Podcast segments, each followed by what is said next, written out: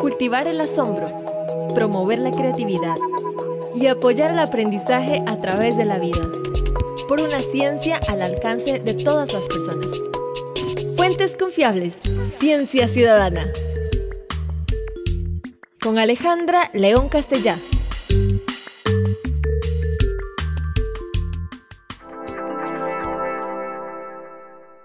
Buenas, estamos otra vez en Fuentes Confiables y hoy queremos hablar del cielo. Tenemos aquí con nosotros un excelente acompañante para hacerlo.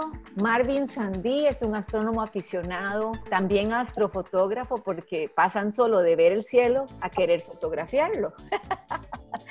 y amante del cielo en todo caso. Marvin Sandí también tiene un grupo en Facebook al cual les recomendamos se una si le interesa el tema. Y quiero darle la bienvenida. Marvin, ¿cómo estás? Hola Alejandra, por dicha todo bien. Aquí estamos esperando cielos despejados. Contanos un poquito de tu grupo de Facebook, cómo la gente se puede meter y de qué se trata. Bueno, el grupo de Facebook inició como una iniciativa, ¿verdad? Para unir a los astrónomos, a las personas que gustan de mirar el cielo. No necesariamente tienen que tener equipo óptico, sino que tienen que tener la iniciativa de querer aprender, básicamente. Hay personas desde eh, astrónomos profesionales hasta los que no saben absolutamente nada del cielo, ¿verdad? Que para eso es justamente. Y la iniciativa fue esa, justamente unirnos. El grupo se llama Grupo de Astronomía L10N. L10N es por la latitud. Latitud, la, latitud media de Costa Rica.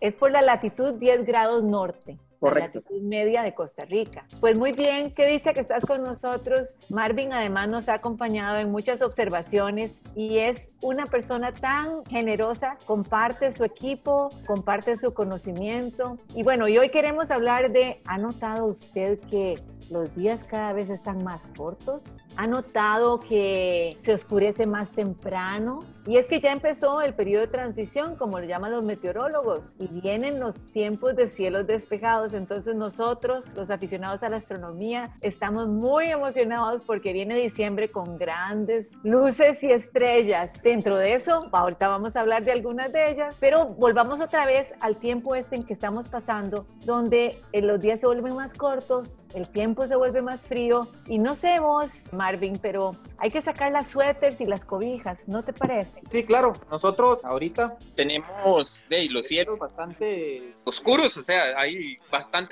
No podemos hacer eh, astronomía como queremos porque las nubes nos cubren la mayor parte de la noche. Pero vienen tiempos, viene el tiempo frío. Y en Costa Rica es muy curioso, el mercadeo lo llama el verano, porque claro, la gente se va a las playas, se pone el vestido de baño y entonces lo llaman el verano. Sin embargo, este es el invierno porque estamos en el hemisferio norte. Costa Rica es latitud 10 norte. Y entonces nosotros, igual que todo el hemisferio norte, entramos en la etapa de invierno. Por eso es que hace frío, nos tenemos que sacar los suéteres, pero la ventaja de este invierno nuestro es que los cielos se despejan con los vientos fríos del norte y entonces podemos otra vez ver el cielo. Y es en este contexto que diciembre comienza a ser más despejado y podemos entonces ver unas de las cosas maravillosas que tenemos en estos tiempos. Una de ellas es la lluvia de Gemínidas y yo te voy a preguntar primero, Marvin, ¿cuáles son los planes tuyos para ir a ver la lluvia de meteoros Gemínidas? La lluvia de meteoros Gemínidas yo creo que es una de mis preferidas. La he observado durante varios años y nunca me han decepcionado, a excepción que haya luna llena. Más bien tenemos luna nueva para el pico. Ah, bueno, imagínate. Luna nueva quiere decir que no se ve la luna del todo, y entonces más bien el cielo está totalmente oscuro porque no hay luminosidad reflejada por la luna que entonces no permite que veamos los objetos profundos en el cielo. Paso de las Gemínidas he observado, hace como tres años observé, yo creo que estaba igual en luna nueva y estuvo bastante activa. Contamos alrededor de 80 por hora. O sea, y fueron más, fueron más, pero eso fue lo que contamos.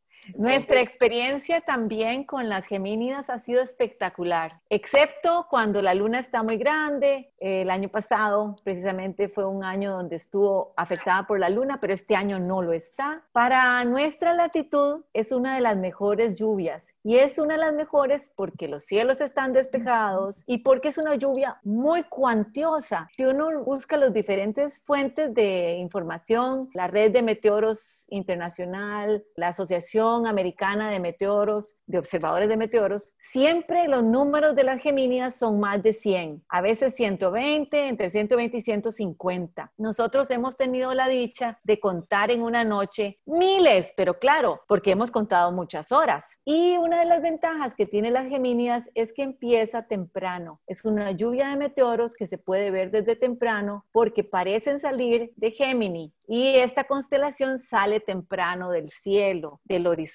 Entonces podemos verla desde temprano. Nosotros calculamos que a partir de las 9 de la noche y hasta el amanecer, pero no hemos hablado de cuál es la fecha pico. Bueno, esta es una lluvia que dura mucho, realmente dura más de una semana en que la Tierra cruza esta avenida de partículas que dejó atrás un asteroide. Pero hay un día pico, como si estuviéramos cruzando una calle y llegamos a la luz roja seguro que acaba de pasar y entonces todos salen. Igual cuando la Tierra pasa por el centro de esta avenida de partículas, tenemos el pico. Y para Costa Rica, el pico va a ser la noche del 13 al 14. Pero igual, podríamos tener una noche anterior o una noche posterior bastante buenas. ¿Ustedes planean salir el domingo, domingo en la noche, a hacer esta observación? Tenemos planeado ir a Mosqueritos. Mosqueritos es allá por el Cerro de la Muerte. ¡Wow! Pero iríamos de sábado para domingo. Sábado para domingo, no de domingo a lunes. No, algunas personas se les complica, pero igual, un día antes también se puede observar, ¿verdad? Claro. Ahora, cuando hablamos de una cantidad como 120 a 150 por hora, en realidad no estamos hablando, porque si lo dividimos en 60, ¿verdad? Por minuto, no estamos hablando de, dos meteoros por minuto, porque no vienen distanciados de esa manera. Las gemínidas a veces vienen como en grupos y tenemos como cinco juntos y después uno y dos y después otros cuatro juntos. ¿Cuál es su experiencia en esto? Justamente como, como lo dices, a veces pasan 10 minutos sin que pase eh, alguno brillante, pero después pasan tres seguidos, cuatro seguidos, muy brillantes. Dejan un trazo bastante, bastante largo. Eso es una característica de las gemínidas. Los trazos son muy, muy largos. Eso es muy interesante de los diferentes grupos de meteoros. Esta familia de meteoros deja trazos que se permanecen y además puede ser que tengan bólidos también unos mucho más brillantes. Y hacíamos chistes con algunos amigos aquí que qué pasaría si nos cayera uno, uno un poco más grande, pero bueno, si nos cayera uno un poco más grande nos volveríamos millonarios, ¿verdad? y lo pudiéramos recuperar, seríamos millonarios. Pero eso no, no creo que pase con las gemínidas, no es común de las gemínidas. Las gemínidas son pequeñas pedacitos como de arena, como de tamaño de arroz, pequeñitos que entran en la atmósfera y se iluminan, ¿verdad? Y los podemos ver con nuestros ojos. Tal vez podemos hablar un poquito de eso. Mientras que otras cosas necesitamos equipo, las lluvias de meteoros no se necesita equipo para verlas, excepto que uno quisiera fotografiar. Pero bueno, tal vez, ¿cuál es tu experiencia en eso? Cuando hablamos de lluvia de meteoros, la persona no necesita tener telescopio, no necesita tener binoculares, simplemente con acostarse, tener un cielo oscuro, acostarse boca arriba y observarlas. Ahora, si quiere fotografiarlas, si quiere obtener los trazos en el cielo, pues sí va a necesitar una cámara que requiere o tenga la opción de tiempo de exposición, 20, eh, 25 segundos, para que pueda tomar la, el trazo del meteoro. Has hablado de algo muy interesante. Ahora hasta algunos celulares tienen esa posibilidad. Entonces, podemos buscar a ver, algunos celulares tienen posición de exposición prolongada, algunos tienen otro tipo de exposición más alargada y entonces podemos poner hasta el celular a tomar fotografías. Claro, ¿cuál es tu experiencia? Igual que la mía, supongo que hay que tomar muchas de esas fotos, a ver al final en cuál de esas salen los trazos. Porque igual que cuando estamos viendo, ¿verdad? ¡Eh, Marvin, ahí va uno! Y uno vuelve a la cabeza y ahí va otro y vuelve a la cabeza y no lo vi. Y entonces, lo, por eso dijiste algo muy importante, lo óptimo es estar acostados con un horizonte muy grande y muy amplio para poder ver hacia un lado y hacia otro y poder entonces observar la mayor cantidad de meteoros posible. Ahora, te pregunto, ¿ustedes cuentan? ¿Llevan un conteo? En realidad, vieras que yo me trato de disfrutarlo, más que todo es mi experiencia, ¿verdad? A mí me gusta disfrutarlo, porque si uno se pone a contarlas, le pierde un poco de magia, no sé, tal vez está con eso y que cuántas llevaba. No, yo simplemente trato de disfrutarlo al máximo, ¿verdad? Acostarme si es posible, o quedarme eh, sentado viendo hacia arriba, esperando. Eh, pero ya una vez que he observado, sí, pongo la cámara a ver qué, qué puedo captar. Porque también es llevar, llevarse un bonito recuerdo del evento. Nosotros en los eventos que hemos realizado en el pasado contamos más o menos colectivamente como una cuenta personal y una cuenta colectiva. ¿Cuántos de usted y cuántos de usted? claro que podríamos ser más sistemáticos y apoyar a la, red de observadores internacionales de meteoros, porque con esos conteos se hacen estudios científicos de cómo fue la lluvia. Entonces, la gente puede participar en la ciencia ciudadana con información local para sumarse a la información mundial. Pero bueno, sobre eso nosotros vamos a hacer también un cursito para preparar a la gente para las gemínidas y que pueda no solo disfrutarlo, sino también saber de estas otras cosas y conocer recursos que existen ya en línea, animaciones y más. Quiero preguntarte, ¿vos tuviste la oportunidad de ver la tormenta de Leónidas del 2002 o alrededor del 2000? De esa no recuerdo. Históricamente, sí sé que fue una tormenta la que tuvo mayor cantidad de, meteoros. Cuando hablamos de tormenta estamos hablando de miles por hora. Muy bien dicho,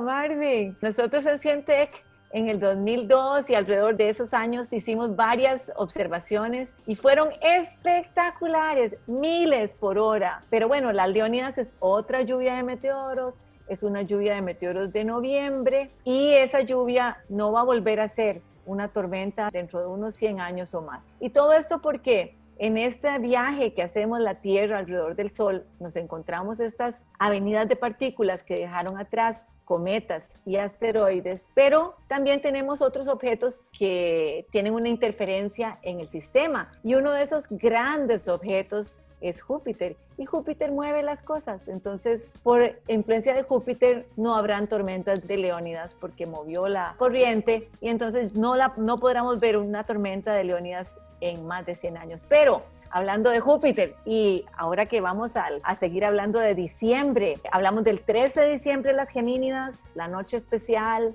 13, 14, vos vas a hacerlo también el 12, pero hay otra cosa que está sucediendo con Júpiter a finales de diciembre y que lo podríamos llamar la estrella del niño, ¿qué te parece? la estrella del niño de este año, muy cerca de Navidad, va a ser esa conjunción de Júpiter y Saturno. ¿Qué nos puedes contar al respecto? Esto es más, por supuesto, un objeto que se puede ver a simple vista, pero también se puede ver con telescopio. A ver. Exacto, la conjunción de Júpiter con Saturno va a ser el 21 de diciembre, ¿cierto? Entre 21, y 22, sí, sí.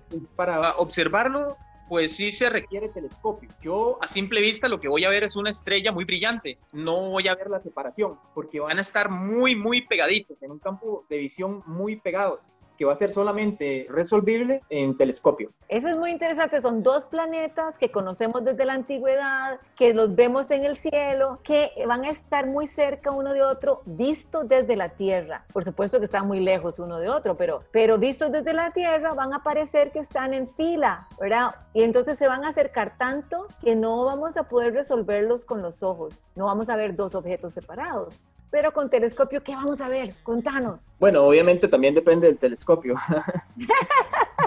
con el telescopio, en el campo de visión del ocular, vamos a ver al planeta Júpiter con sus cuatro lunas, las lunas galileanas, y vamos a ver a Saturno en el mismo campo de visión. ¡Wow! ¡Qué maravilloso! Porque es una cosa que se puede ver bastante fácil. Júpiter y sus lunas, pues los cuatro satélites de estos galileanos, los grandototes, y también tener en el campo de visión Saturno. Para eso sí necesitamos telescopio, pero bueno, supongo que habrán muchas fotografías después en la web que podemos disfrutar para los que no tenemos telescopio. Y para los que queremos acompañarlos con un telescopio, yo creo que vamos a tener que poner algunas actividades públicas. ¿Qué te parece? Me parece, me parece bien, creo que es una opción obviamente todos cuidándonos, eh, manteniendo el, aforo reducido, pero es una posibilidad. Y, tal vez importante decir, este fenómeno se ve al atardecer, no es un fenómeno que se va a ver por mucho rato, porque Júpiter y Saturno se acuestan temprano esos días. Entonces, temprano en la noche, después del anochecer, cuando el sol ha bajado, vamos a poder verlos.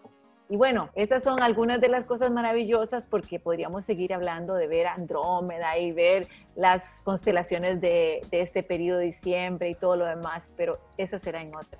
Yo quiero agradecerte, Marvin, porque sos una persona maravillosa en abrir campos a otros para que sigan aprendiendo sobre astronomía, para que sigan conversando, no solo astronomía, sino también cómo verla, cómo fotografiarla, etcétera, por el valor que tiene la astronomía como camino de aprendizaje para ciencia y tecnología. Así es que muchas gracias y muchas gracias por acompañarnos. Muchas gracias, Alejandra, muchas gracias. Una producción de Cientec y Radio U.